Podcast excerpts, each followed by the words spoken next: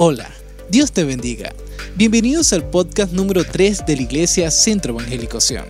En este capítulo compartiremos la predicación del pastor Jorge González del día domingo 14 de febrero del 2021. Si esta predicación es de bendición para tu vida, te invitamos a compartirla en tus redes sociales y con tus amigos. Gloria al Señor. A su nombre. Bueno, mis amados, Dios les bendiga más. Cada día, aquellos que van hacia el reino celestial, aquellos que están, sellados por el Espíritu Santo, aquellos que su patria es el cielo.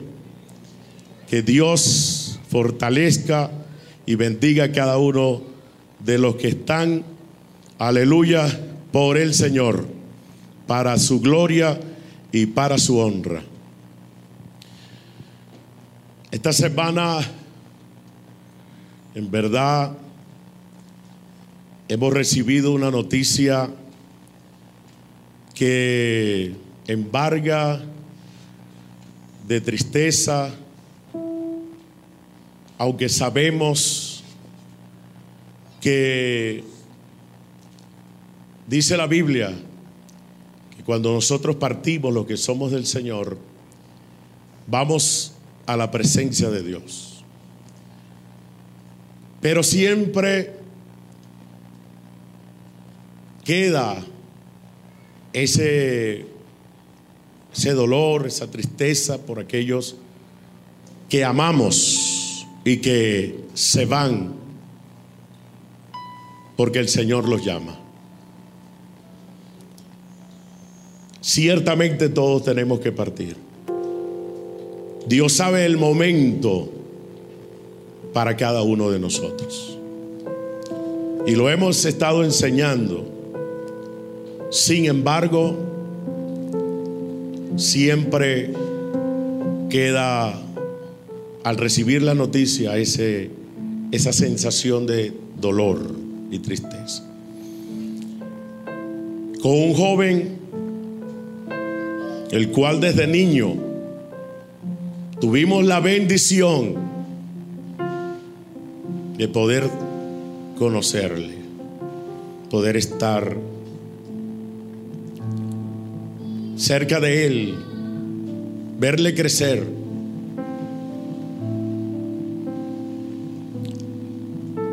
Verle sonreír, verle servir al Señor.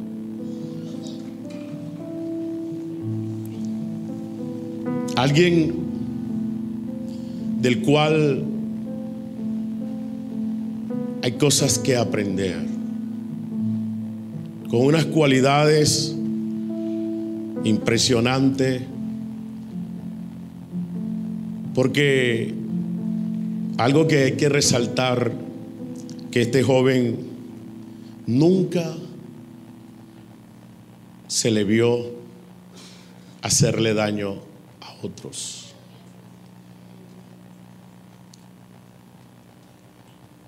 Enojado, bueno, no sé si yo un día lo vi enojado, no recuerdo. Pero justamente mi esposa hoy me decía, qué difícil era ver a Alfonsito enojado. Siempre era una sonrisa. Siempre todos le, se jugaban con él y él siempre se, reía de todo.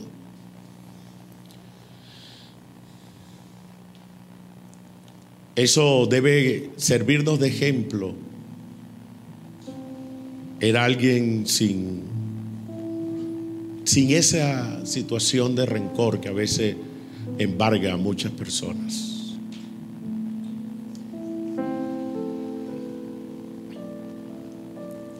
Y como pastor, quiero expresar públicamente en nombre de gobierno de la iglesia, de todo el liderazgo, de toda la membresía, nuestra tristeza, nuestro dolor.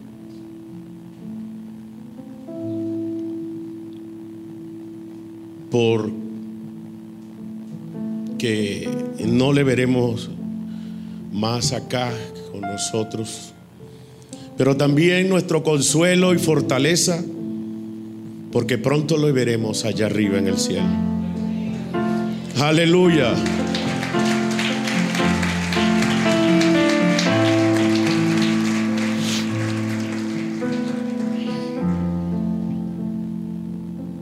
Recuerdo el último día que vino. Estábamos orando. De repente sentí a alguien que estaba dando brinco. Y me hizo fuerte por la espalda. Abrí los ojos, era Alfonsito dando brinco. Aquí estoy, pastor.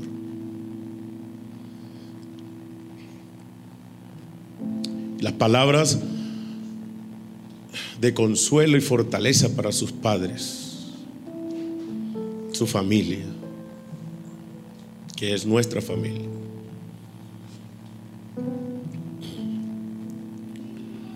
Y que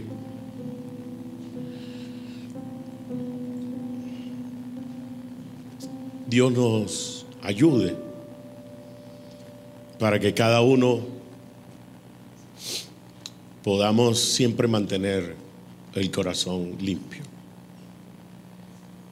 como un niño. Cuando usted quiera enojarse con alguien,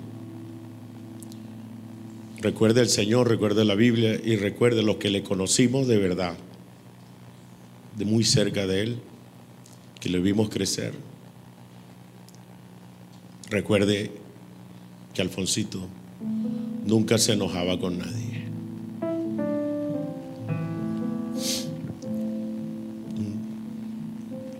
Así que bendiciones para su familia, también es nuestra familia. Y lo que seguimos en este caminar, entendamos que todos los días debemos estar a cuenta porque solamente Dios sabe el momento de nuestra partida. Y que cuando el Señor decida llevarnos o que venga, nos encuentre haciendo así su voluntad. Gloria al Señor, aleluya. Así que bendiciones para su familia. Gloria al Señor. Bueno, mis amados, ciertamente la semana pasada hice un repaso de lo que Dios ha hablado que ha de acontecer durante este año en adelante. Y cómo nosotros, al estar apercibidos de la agenda del enemigo, podemos con la ayuda de Dios obedecer la agenda que Dios tiene para contrarrestar todo avance desmedido de las tinieblas.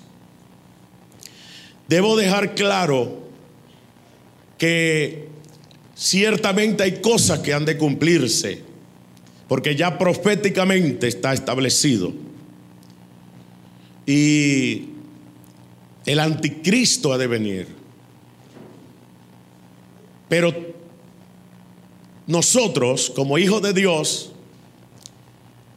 no podemos ni debemos contribuir con cualquier manifestación de la agenda satánica.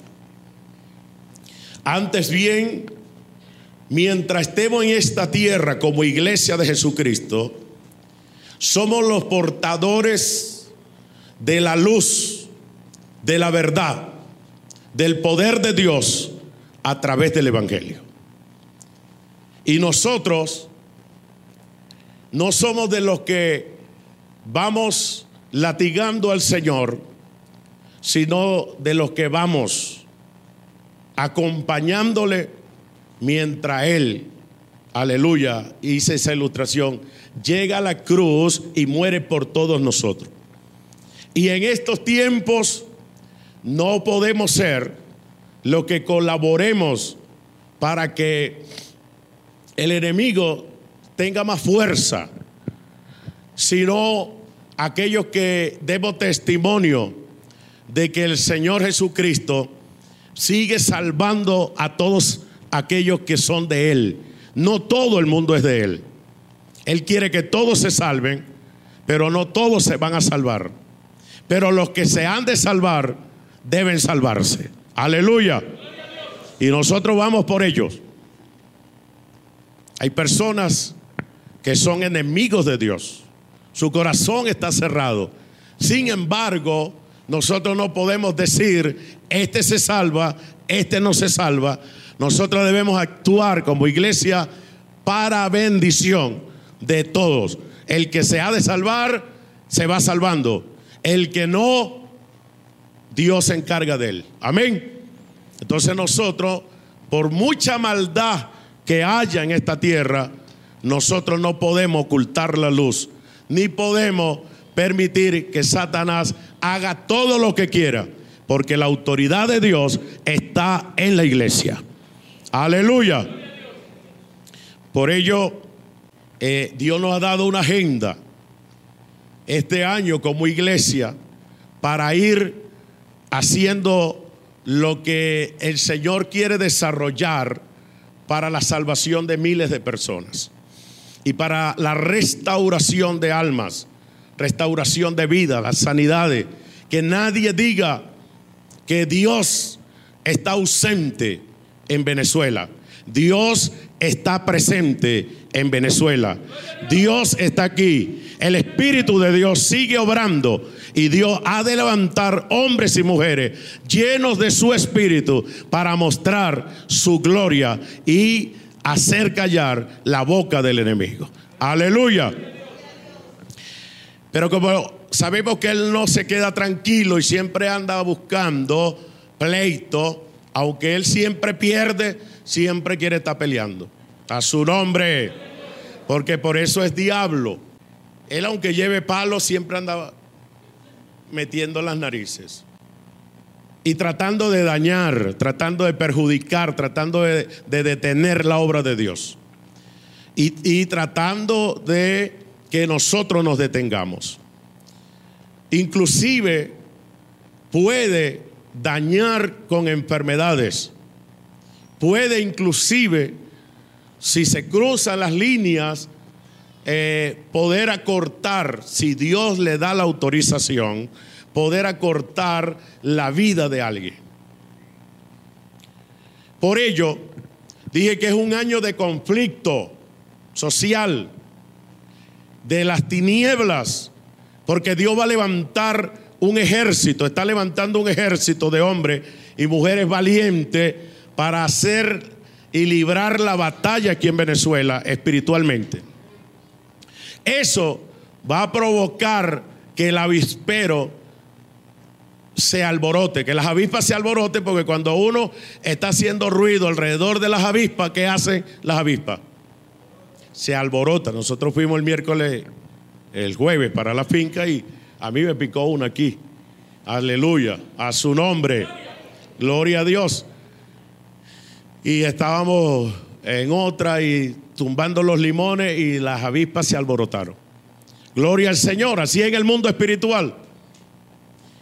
Y por ello, todo aquello que el enemigo quiera hacer contra la iglesia o alguien de la iglesia, Dios tiene su fórmula, su manera para poder contrarrestar y resguardar a lo que son de Él. Aleluya.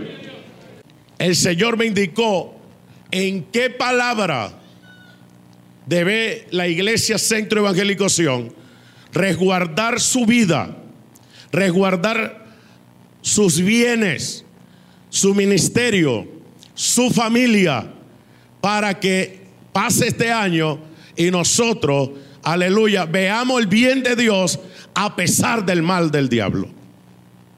Aleluya. ¿Está fácil eso? Ok.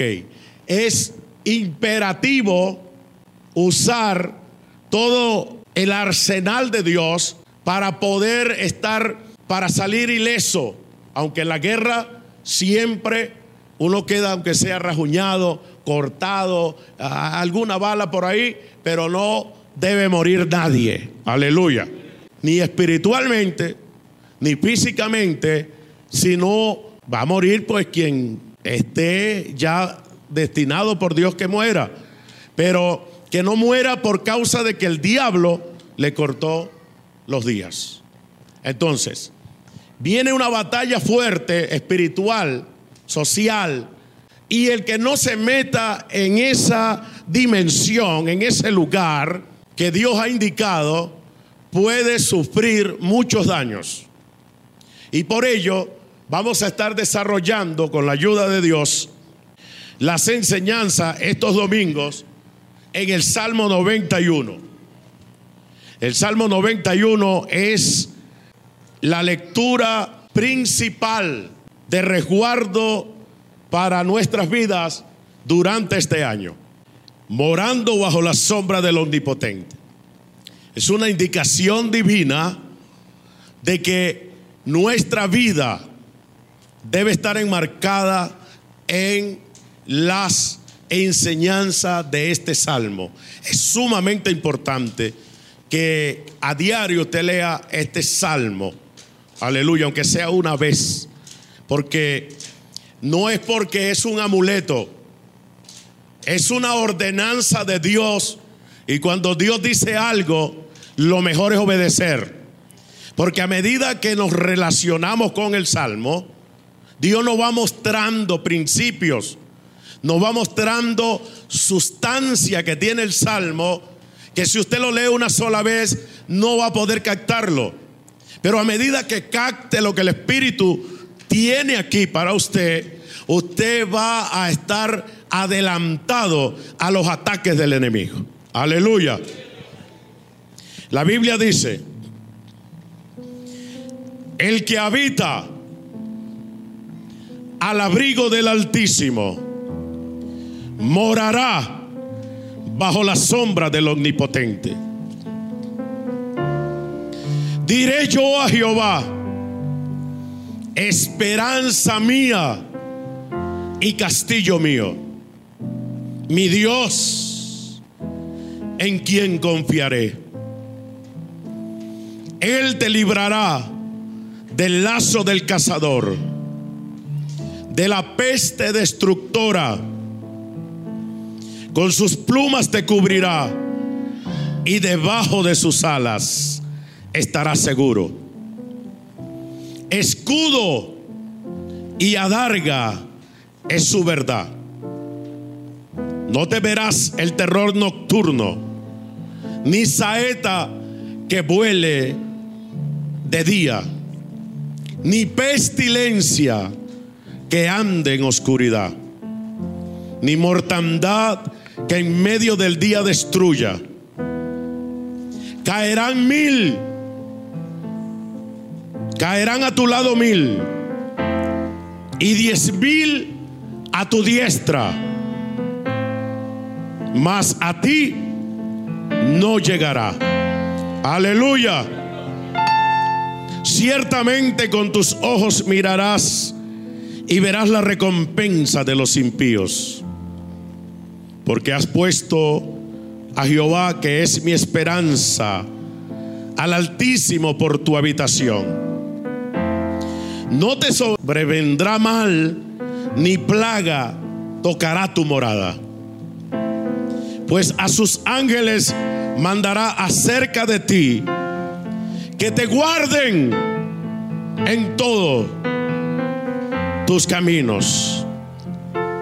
En las manos te llevarán para que tu pie no tropiece en piedra. Sobre el león y el aspic pisarás hollarás al cachorro del león y al dragón. Por cuanto en mí ha puesto su amor, yo también lo libraré. Le pondré en alto por cuanto ha conocido mi nombre. Me invocará y yo le responderé. Con él estaré yo en la angustia. Lo libraré y le glorificaré. Lo saciaré de larga vida y le mostraré mi salvación. Aleluya. 33 años leyendo este salmo. Pero la palabra de Dios es viva y es eficaz. La palabra de Dios es iluminada a nuestro corazón solamente por el poder del Espíritu Santo. Y cuando el Espíritu de Dios quiere hablarnos, quiere decirnos lo que el Padre ha escrito e inspirado el Espíritu para nuestras vidas, es cuando nosotros comenzamos a sentir esa palabra verdadera en nuestro corazón. Por mucho que leamos, por mucho que estudiemos, que hay que hacerlo, y por mucha teología que tengamos, que es buena la teología, pero si no hay de verdad una revelación, una iluminación del Espíritu a nuestro corazón, nosotros quedamos sin entendimiento. Esta palabra tiene un potencial tan poderoso que es utilizada en el mundo hebreo para poder eh, resguardarlos de todo peligro. Los hebreos creen firmemente el poder que hay revelado en este salmo. Y nosotros, como hijos de Dios, debemos empezar a relacionarnos de cerca con el contenido de lo que Dios tiene aquí para nosotros. Por ello, vamos a ir paso a paso, viendo qué tiene Dios para nosotros. Para usted en su casa o donde esté, Dios le va a dar más. Aleluya. Porque Dios a quien le busca, le encuentra. Aquel que clama a Dios, Dios le responde.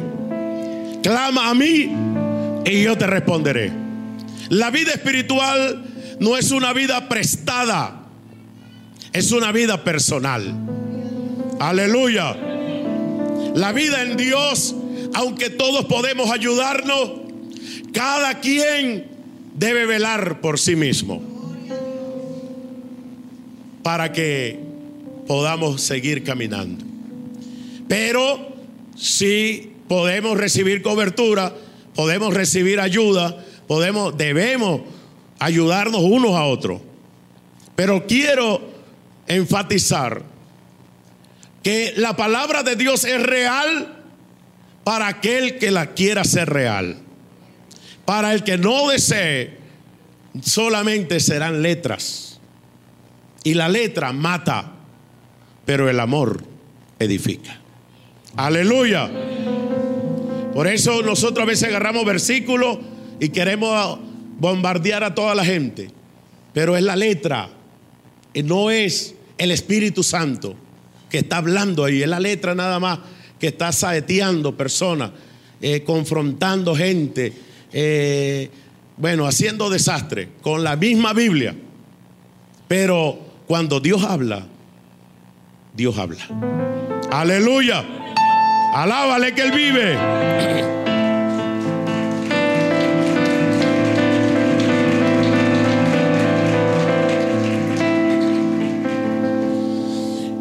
Estado cerca de este versículo, cerca de este salmo.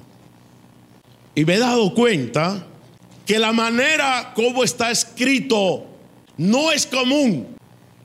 No se sabe quién le escribió el salmo. Algunos dicen que David, otros que Moisés. Lo que sí se puede discernir es quien escribió este salmo no era alguien que visitaba a Dios de vez en cuando.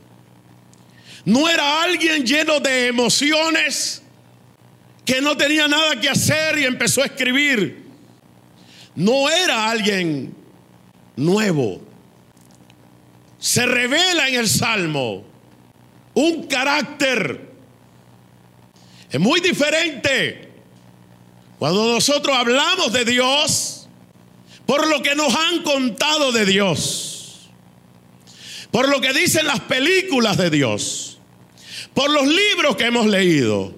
Se nota cuando alguien habla porque leyó ayer un artículo acerca de Dios.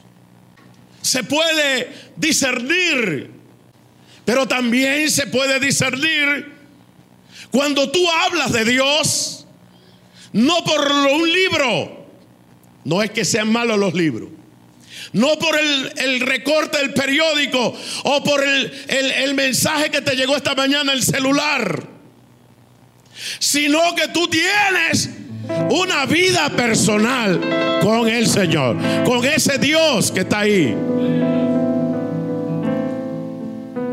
Y tú sabes quién es Dios.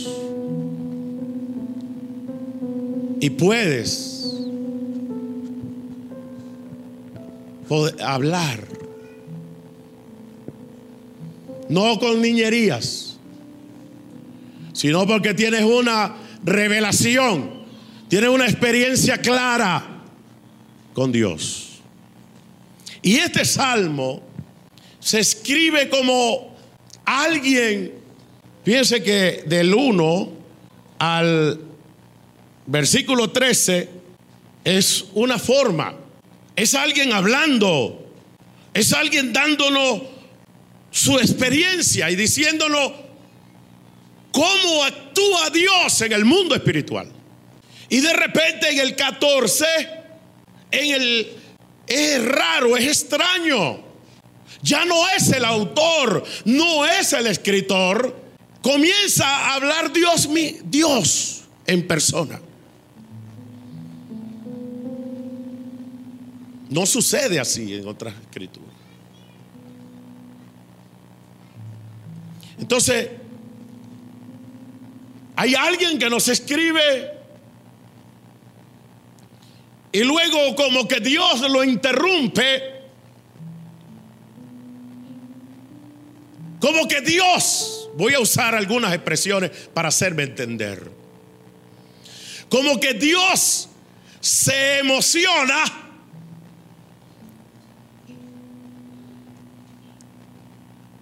Y dice, lo que estás diciendo es bueno, pero es tan poderoso lo que hay en esta escritura, que entonces Dios como que aparta al escritor que está narrando y se mete él en la conversación. Alábale. Aleluya. Yo tenía 33 años leyendo el Salmo. Yo no me había dado cuenta de eso. Aleluya. Fíjense, vamos a leer el 1 y el 2. Dice, el que habita al abrigo del Altísimo morará bajo la sombra del Omnipotente. Diré yo a Jehová Esperanza mía y castillo mío, mi Dios en quien confiaré. En esto, dos versículos, ya nos comienza a mostrar el Espíritu de Dios, el carácter, la vida del escritor. No era alguien que tenía simplemente un Dios lejano, alguien que solamente tenía referencias de Dios. Se nota que este hombre sabe de lo que está hablando. Aleluya. Sabe lo que va a decir. Había desarrollado una vida espiritual. No era un visitante. Era alguien que sabía y conocía a Dios. ¿Por qué lo digo? En solo dos versículos, Él hace mención de Dios cuatro veces. Y lo hace como quien conoce, como quien anda cerca de Dios. En cuatro, en dos versículos, habla de cuatro nombres de Dios. Aleluya.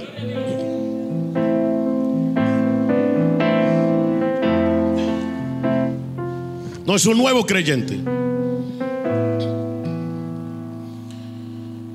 Es alguien trillado. Es alguien con carácter espiritual.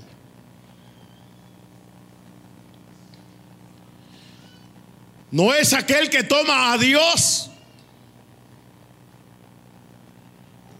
como un policía o que toma el nombre de Dios para herir a la gente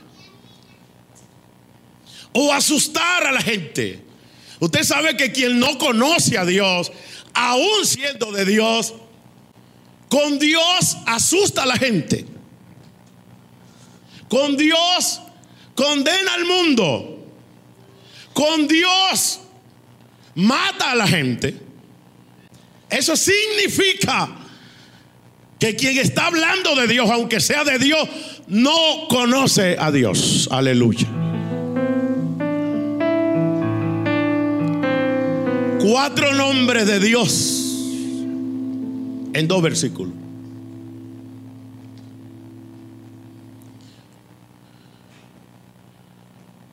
Cuatro nombres de Dios en dos versículos. El que habita al abrigo del Altísimo. Un nombre de Dios. El Altísimo. El Elión.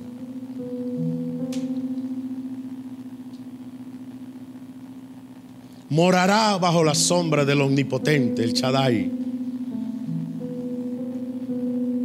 Diré yo a Jehová, el Adonai, que tiene cuatro letras que no se podía pronunciar su nombre.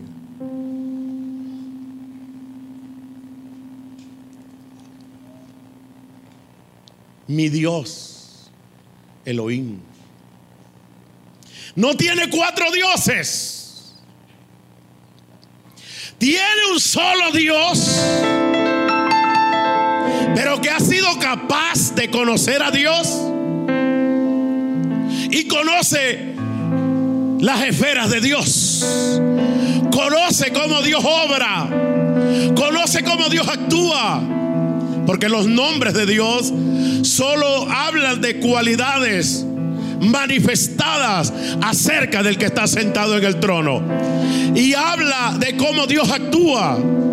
Habla de cómo Dios obra. Habla de cómo Dios opera.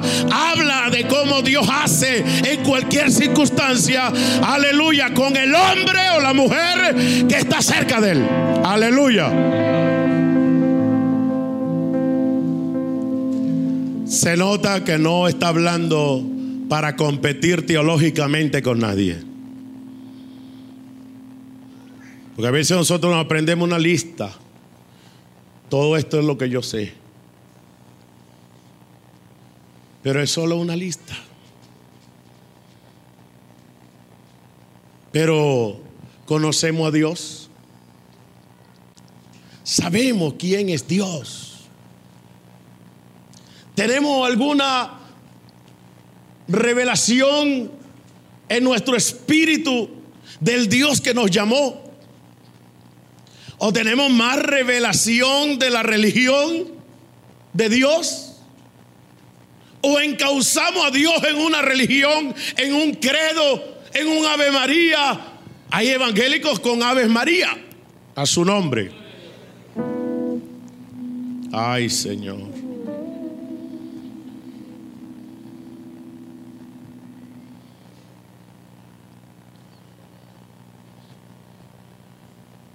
Hay evangélicos que encajonamos a Dios. Dios puede ser hasta aquí. Dios no sana. Dios sanaba antes, ahora yo digo que no sana. Dios levantaba gente antes, ahora no levanta nadie. Dios restauraba ciudades antes, ahora Dios no hace nada. Dios se movía con poder antes, ahora nada. Dios tiene que hacer con esta persona de esta forma. Dios, yo digo que Dios no tiene nada contigo. Yo digo que Dios ya tiene desecho, ya no hay esperanza para ti. Yo digo, porque ese es el Dios que tú tienes, pero el Dios que está sentado en el trono, el Dios que se revela, aleluya, por el Espíritu, por la palabra, no puedes tú decirle a Él hasta dónde va a ser. No puedes tú decirle a Él a quién va a salvar, a quién no va a salvar, a quién va a restaurar, a quién no va a restaurar. No puedes tú. Entonces no conoces a Dios, porque quien conoce a Dios sabe que es altísimo, sabe que todo lo puede, sabe que es Adonai, sabe que es Elohim, que él hace lo que quiere, con quien quiere, cuando quiere. No hay límites para él. Aleluya.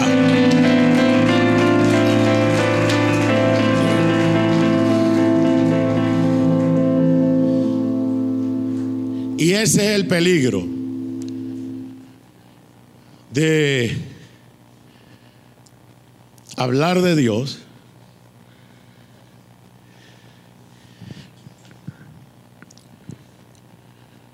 ligeramente.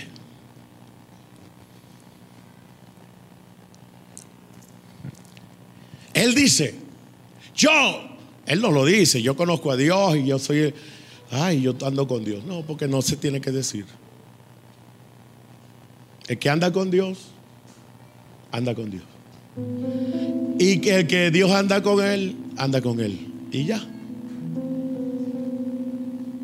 Tú no tienes que estar diciendo a qué hora te paras a orar.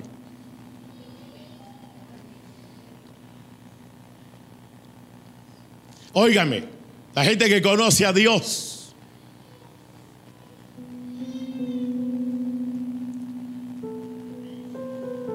Busca a Dios en secreto y Dios lo recompensa en público.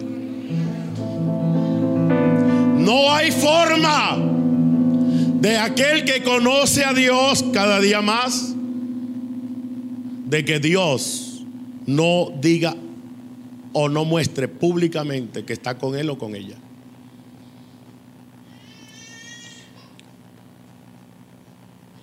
Ayer le decía a los jóvenes que iban a, una iglesia con la hermana Mari, que lo invitaron a ministrar. Le decía que hay gente que dice, a mí no me toman en cuenta. A mí nadie me ve. A mí me desechan. Hermano, yo tengo 33 años escuchando ese cuento. Nunca lo creí y ahora menos. Porque óigame bien, una vez que usted tiene una revelación de Dios, que usted conoce a Dios en lo secreto, no hay forma de que Dios no respalde lo que Dios tiene contigo. No hay manera. Aunque la gente no quiera, Aunque tu líder te ponga traba, Dios se las arregla porque te conoce y Dios, tú conoces a Dios. Tú tienes que aprender a conocer a Dios. Nadie puede detener lo que tiene contigo Dios si tú estás ahí pegado con Dios. Tienes que saber eso. Hay gente que pelea con la gente porque no conoce a Dios. Cuando tú conoces a Dios, Dios pelea por ti. Aleluya. Dios, tú lo conoces. Con Dios no se necesita propagandas personales.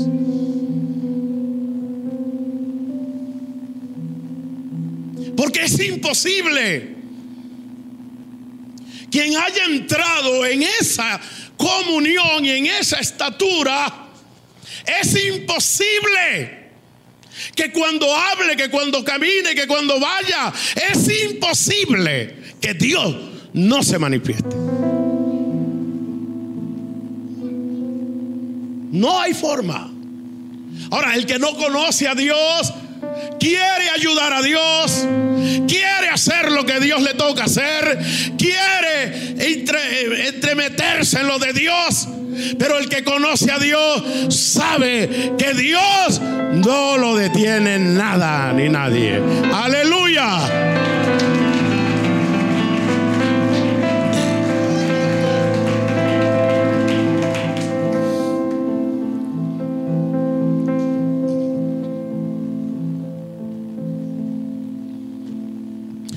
Algo que me he inquietado como pastor, y ustedes lo saben que a través de los mensajes que Dios me ha dado, y me he empeñado en eso, porque sé que sin eso usted puede hacer lo que usted quiera, pero usted no va a pasar de ser un religioso. Es, prediqué varios mensajes cuando Dios se le aparece al apóstol Pablo. ¿Qué dijo el apóstol Pablo? ¿Quién eres, Señor? ¿Prediqué ahí o no? Prediqué varios meses. Porque yo me doy cuenta que la gran mayoría de nosotros no es que no seamos de Dios, pero no nos ocupamos en procurar conocer a Dios. Nos ocupamos de los cargos. Ay, no estoy en la lista. Ay, no me tomaron en cuenta. Me ocupo de eso. Eso no es que está malo porque hay que servirle a Dios. Pero error de María, haciéndole comida al Señor. De Marta, gracias. Gracias María.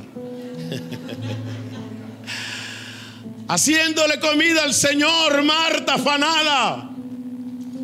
Y el Señor hablando y María escuchando. Por mucho que, que María hiciera, montar un restaurante, lo que sea. Ah, Marta, perdón, gracias. Gracias. Restaurante Marta. Santa Marta. Mire, nunca iba a llegar a una estatura que Dios quería. Porque estaba volteada la relación. ¿Qué es lo que la gran mayoría de nosotros hacemos? Nos llenamos de cosas y voy para allá y vengo para acá. Y esto, no oro, no busco a Dios. Ve, llego a la iglesia y no, no, no, no hablo ni con el dueño de la casa un rato. No por ser religioso, no, no es eso. Es que tú tienes un Dios vivo. A ti no te llamó una estatua. A ti no te llamó un Dios eh, ausente. Dios es real, Dios es vivo, Dios es espíritu, Dios se mueve, Dios llora, Dios ríe, Dios tiene cosas contigo. Aleluya.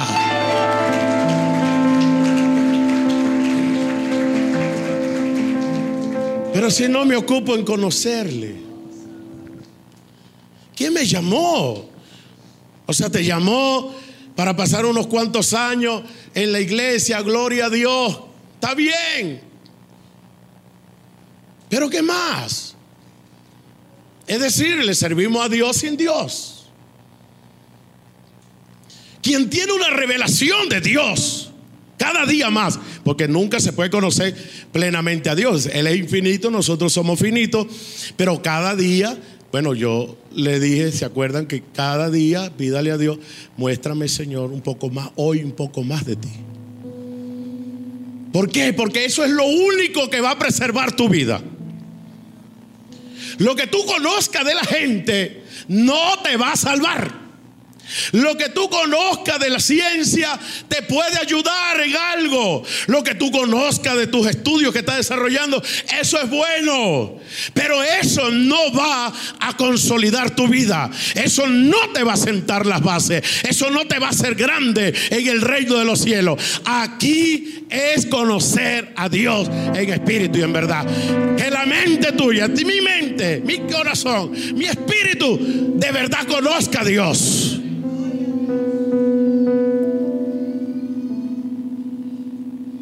Aquí como mínimo, este escritor está hablando de cuatro ángulos, por decirlo de alguna manera, fases, dimensiones de ese Dios, que era impronunciable su nombre, pero que era real. Mi pregunta,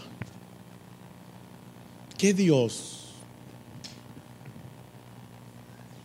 ¿Qué Dios conoces?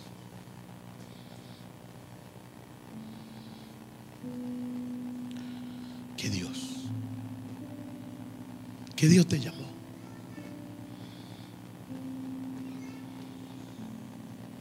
Hay personas tan débiles en la revelación de Dios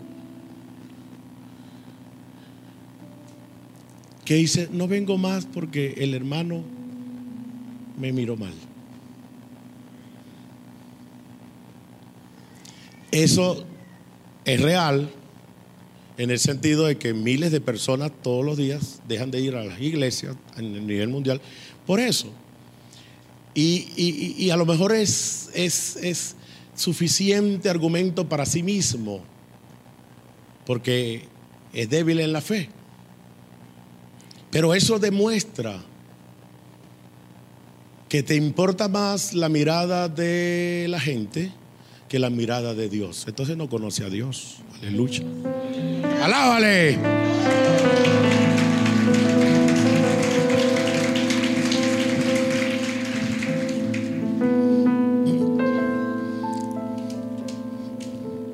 ¿Quién eres, Señor?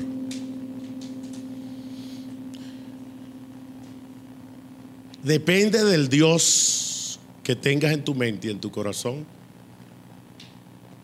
¿Te vas a sostener en medio de las pruebas o te vas a desvanecer? Para muchas personas Dios es tan chiquito que Dios no puede resolver un problema financiero. Dios no puede resolver un problema familiar. Dios no puede resolver un problema de salud. Dios no puede resolver un problema X, problema interno. Dios no, Dios no puede. ¿Por qué? Porque el Dios que yo tengo es tan pequeño que mi problema es más grande. Entonces, yo no estoy diciendo que no seamos de Dios. Lo que estoy diciendo es que no tenemos, algunos, una claridad de Dios. Y la clave de su vida y de mi vida está en la iluminación que tengamos de Dios. Cuando tú conoces a Dios, nadie te mueve. Nadie te detiene. Ni el infierno completo puede moverte. Porque los demonios están sujetos a Dios. Están sujetos a su poder. Y aquí, él dijo, sí, porque este es el salmo, un canto judío de protección contra las pestes y contra el maligno se revela en los siguientes versículos. Es una batalla campal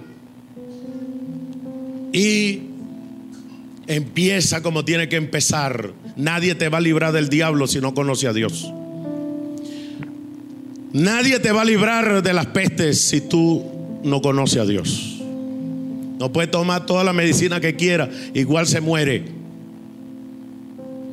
Puede tener todo el argumento religioso que quiera, el diablo no le hace caso a argumento religioso. Porque todas las religiones son de él. Nada puede librarte, librarme, a menos que tenga una revelación más clara de Dios. Y el miércoles fue enfático. Si venimos para que Dios nos guarde y nos resguarde durante este año, entonces tenemos que comenzar a dimensionar nuestra vida, nuestro espíritu, a tener una claridad más amplia de Dios.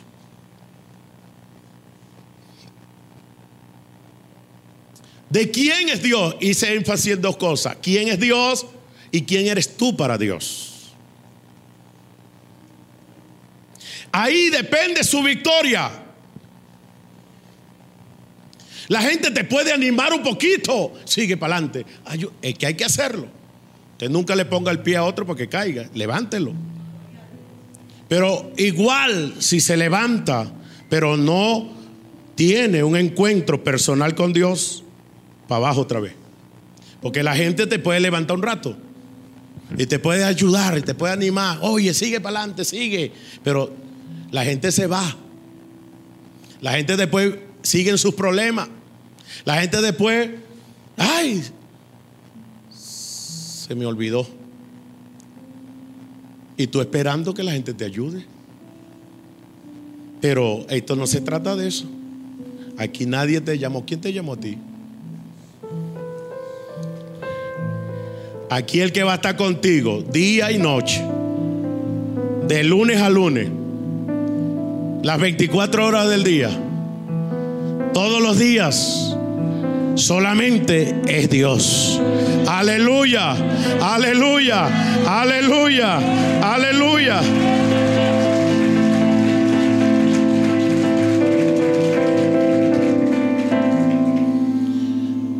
Si tú te vas a sostener nada más por la ayuda de los hombres, tú eres un religioso.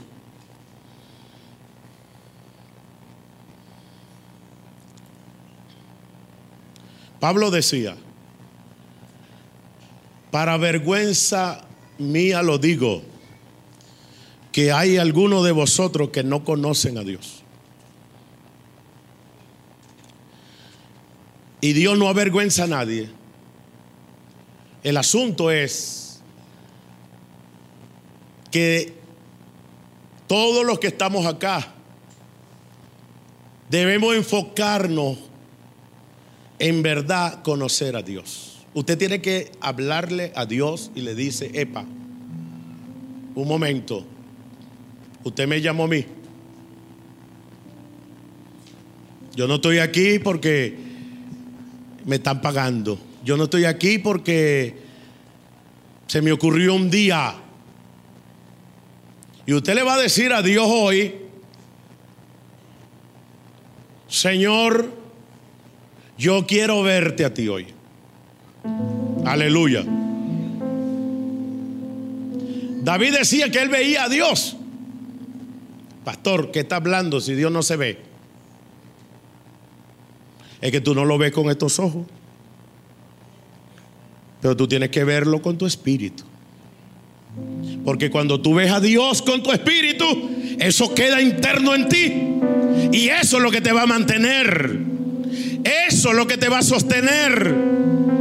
Lo que tú de verdad todos los días vivas con Dios.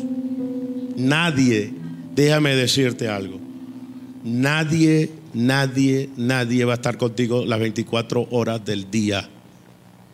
Y nadie va a hacer todo lo que tú necesitas que se haga. Nadie. Solamente Cristo Jesús.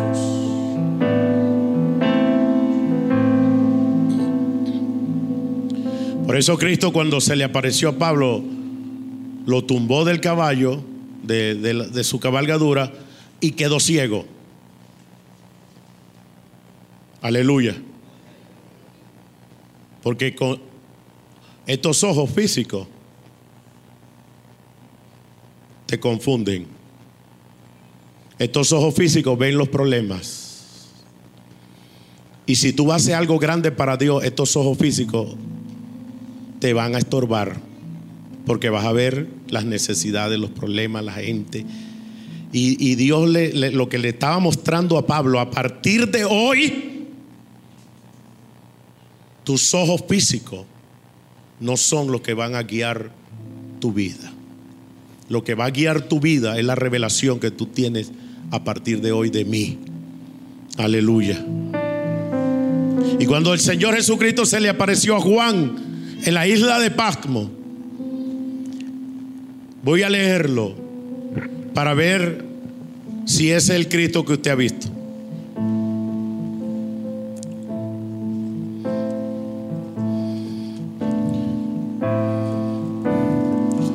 Quiero que se pongan en pie un momento.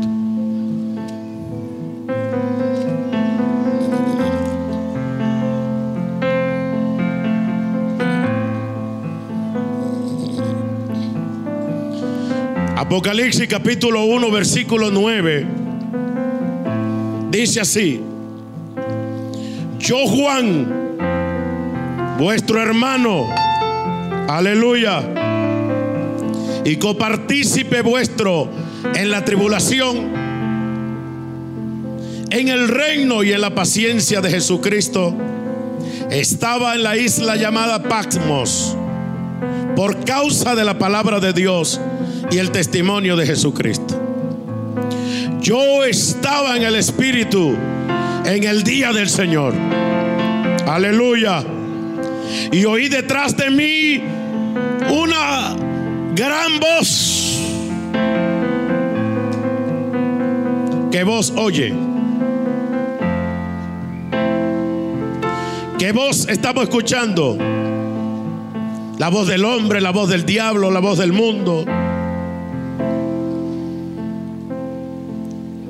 Oí una gran voz como de trompeta. Y que decía, yo soy. Alábale. Esto no es religión. Esto no es iglesia bonita. Esta no es una iglesia de hombres. Si usted tiene la mirada puesta en la gente, usted no es más que un evangélico que sigue a la gente. Aleluya. Aleluya. Aleluya. Aleluya. Usted está y quiere una iglesia bonita. Una iglesia perfecta. La gente quiere una iglesia perfecta. En la iglesia, la iglesia no es perfecta. Está caminando hacia la perfección. Pero ese es un error. Usted no fue llamado a una iglesia perfecta. El dueño de la iglesia es perfecto. Alábale que él vive. Aleluya. Y nos está perfeccionando cada día para que lleguemos a ser perfectos. ¿Está fácil eso? Ok. Entonces, somos seres imperfectos que le servimos al que es perfecto y que cada día nos está perfeccionando. ¿Está fácil eso? Entonces, ya quítese esa idea, es una idea religiosa. Es una idea del enemigo que te dice, mira, vete porque este hermano no es perfecto, esta hermanita, mira. Entonces tú tienes una religión, vete a cualquier iglesia católica, lo que sea, vete para los musulmanes, a su nombre. Aleluya, tú estás buscando una religión. Aleluya, tú tienes que a partir de hoy empezar a buscar a Dios de verdad. Al Dios que se te revela. Y el Dios que te va a perfeccionar a ti. Porque otra idea de los evangélicos perfecciona a todo el mundo y no me perfecciono yo. A su nombre. Yo quiero que todo el mundo sea perfecto. Y no me doy cuenta de mis imperfecciones. Y aquí el único que nos perfecciona a todos, a usted, a mí, es Dios. Pero mientras tengamos una perfecta revelación de Dios, la perfecta revelación de Dios te va a perfeccionar perfectamente. Aleluya. Y oí una gran voz, como de trompeta, que decía, yo soy el alfa, alábale, yo soy la omega, el primero y el último. Aleluya. El alfa, la primera letra del alfabeto griego y la omega. Soy el alfa.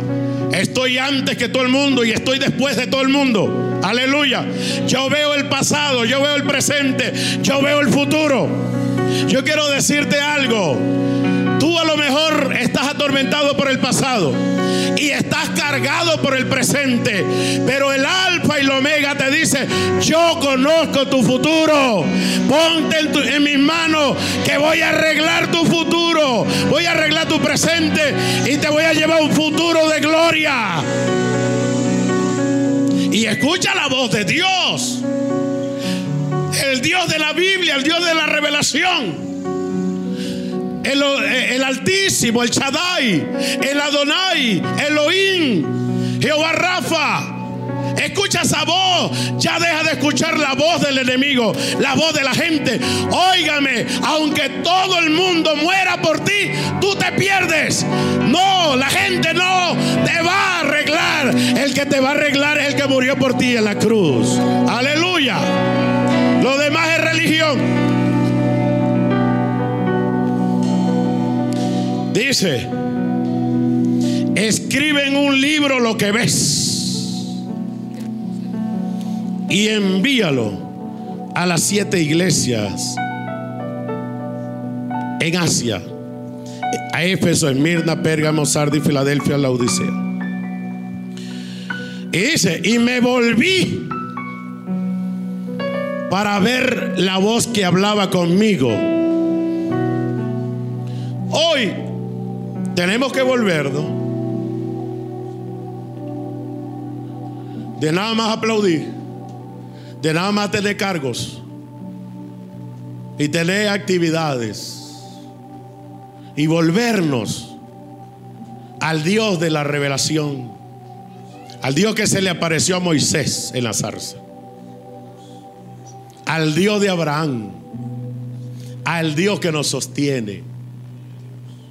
Me volví, aunque aquel hombre, fíjate que era de Dios, el apóstol Juan caminó con el Señor varios años,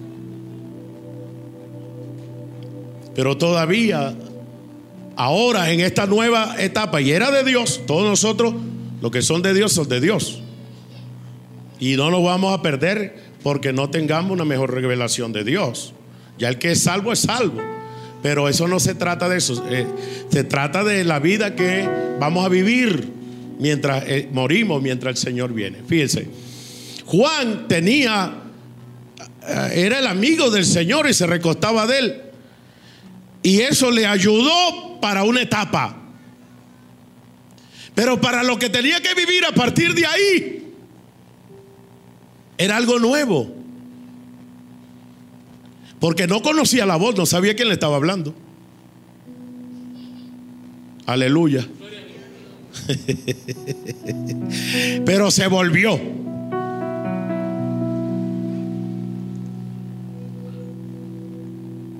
Hoy el que quiera una mejor revelación, cada día más grande de Dios. No una religión, Dios. No una iglesia perfecta.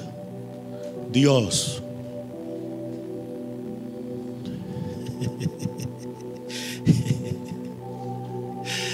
La gente anda perdiendo tiempo buscando gente perfecta, iglesia perfecta, todo perfecto. Mire, usted se va le va a salir carne, se va a volver viejo. Y va a seguir igual perdido usted también. Vuelva, volvámonos al Dios que nos llamó. Aleluya.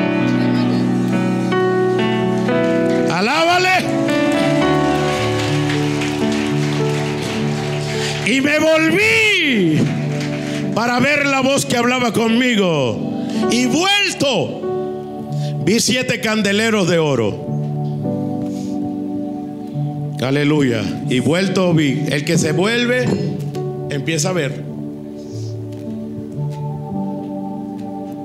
Usted ve lo que usted quiera ver.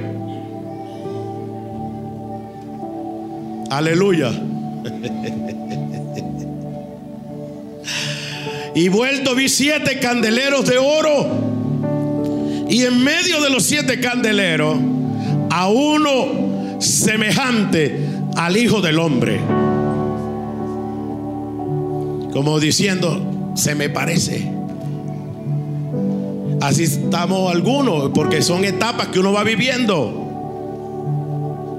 Pablo dijo, aunque estamos en la carne, no conocemos a Cristo según la carne, sino según el Espíritu. Y al principio de nuestra vida, nosotros venimos y desarrollamos cosas en Dios. Y vamos y conocemos el Dios histórico. Y Cristo y nos salvó y, y hablamos lengua y todo eso. Está bien. Pero llega un momento que tiene que pasarse el switch y ya ver a Dios, a Dios, en la revelación de Dios, de Cristo, en nuestras vidas. Que eso es lo que nos va a llevar a otro nivel.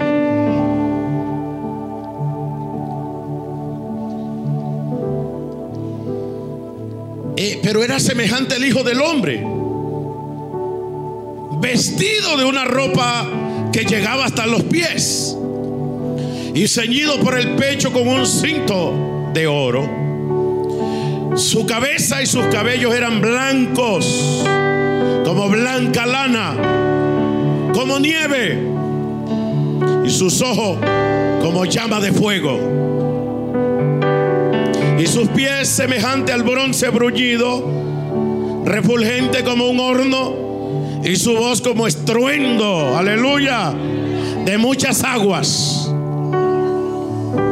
Tenía en su diestra siete estrellas, que de su boca salía una espada aguda de dos filos, y su rostro era como el sol cuando resplandece en su fuerza.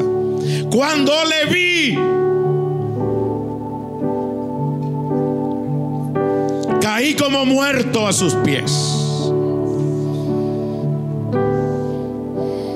Este no es el Cristo histórico. Este no es el Cristo que Juan acompañó. Este no es el Cristo que le ha aplaudido hasta ahora. Aquel era Cristo en carne y este es Cristo glorificado. La gente tiene una revelación de Cristo de la carne. Pero, ¿dónde está el Cristo glorificado? El Cristo glorificado es el único que te va a sostener en las pruebas, en las tormentas, en la escasez, situación. Te va a levantar, te va a montar por encima de los problemas. Usted tiene que escoger cuál Cristo. Es el mismo, pero en dos etapas. Aleluya. En dos dimensiones, dos realidades. Por eso el salmista decía, el que habita al abrigo del Altísimo, después dice, morará bajo las sombras del Omnipotente, el Shaddai. Y luego diré yo a Jehová, Adonai, mi Dios, Elohim, es el mismo Dios. Pero hay quien conoce solamente una parte. Claro, nadie puede conocer a Dios totalmente. Pero nada más tú conoces al Cristo o al Dios. Tú, por ejemplo, conoces al Dios que salva. No conoce al Dios que restaura. No conoce al Dios que juzga. No conoce al Dios que hace todas las cosas nuevas. Entonces hay evangélicos que nada más conoce un solo Dios, un Dios nada más, una faceta. Y con esa faceta atormentan a los moradores de la tierra. A su nombre. Alábale. Aleluya. Entonces, si queremos caminar, tenemos que empezar a volvernos y conocer a otro a otra manifestación de Dios, del mismo Dios, no es otro. Es otra faceta. Es otra forma de Dios obrar. Es otro Dios que te va a ayudar. Es otra forma de Dios operar.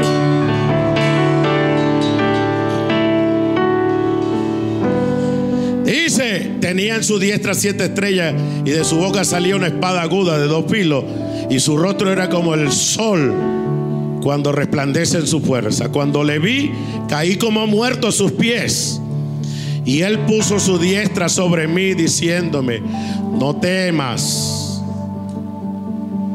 Yo soy el primero y el último. Aleluya. No temas. No tengas miedo de conocerme de otra forma. No tengas miedo de acercarte. Por eso vamos a desarrollar el que habita. Es una invitación. No todo el mundo habita con Dios. Dios habita en todos los que son de Él. Oiga esto. Solo vamos a desarrollar las próximas prédicas. Dios habita en todos los que son de Él. Pero no todos habitan con Él.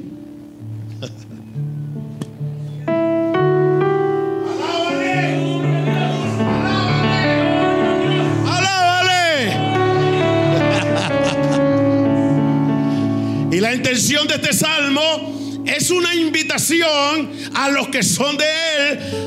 Es una invitación a, a, a, venir a morar con Él.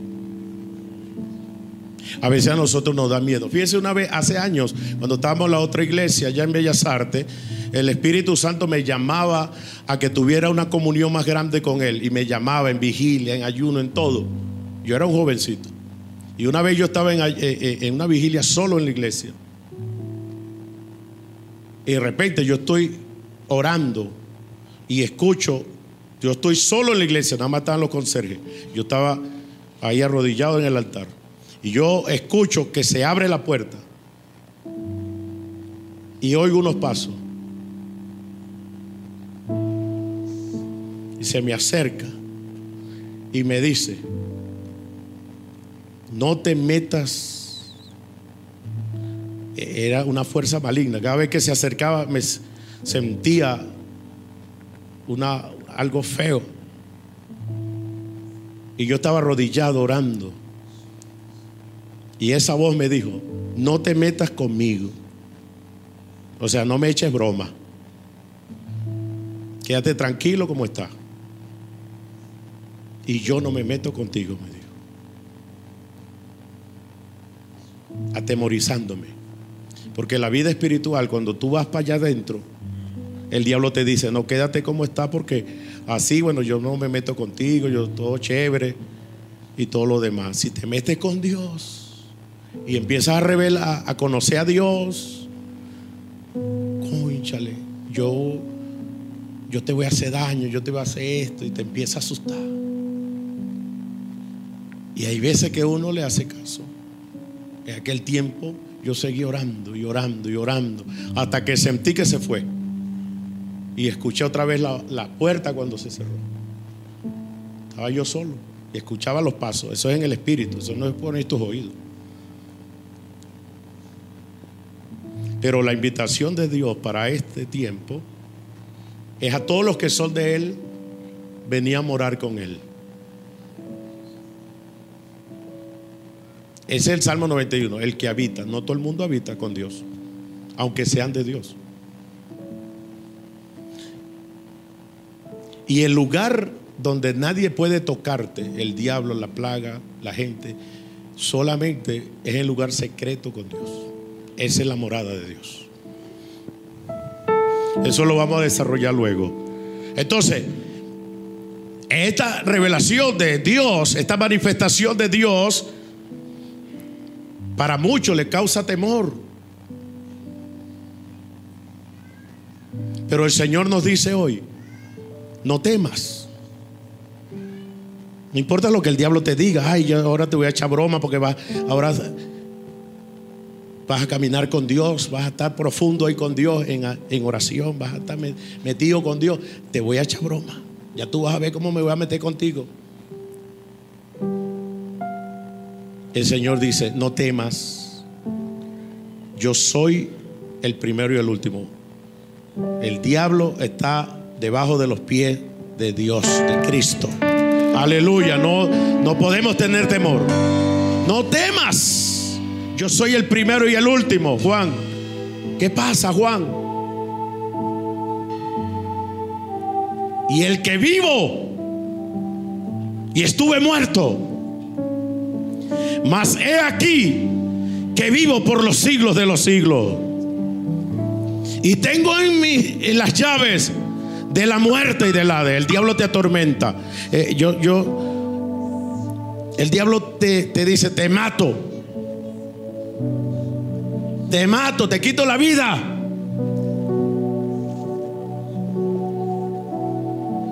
Y el Señor dice, yo tengo las llaves del Hades y de la muerte. Nadie se muere. Aleluya, nadie se muere a menos que Dios, Cristo, dé la orden, dé el permiso. Por eso nosotros tenemos que andar, aleluya, en este salmo, en esa revelación de ese Dios que no va a permitir que el diablo toque tu vida.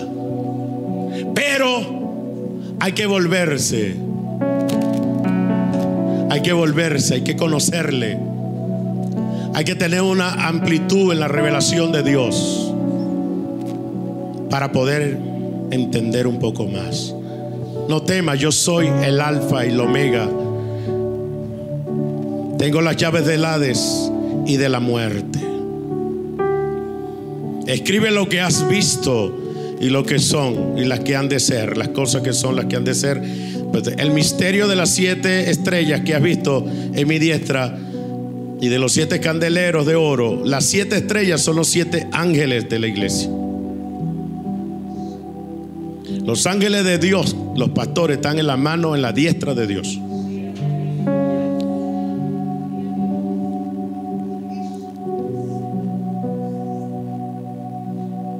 Y los siete candeleros que has visto son las siete iglesias.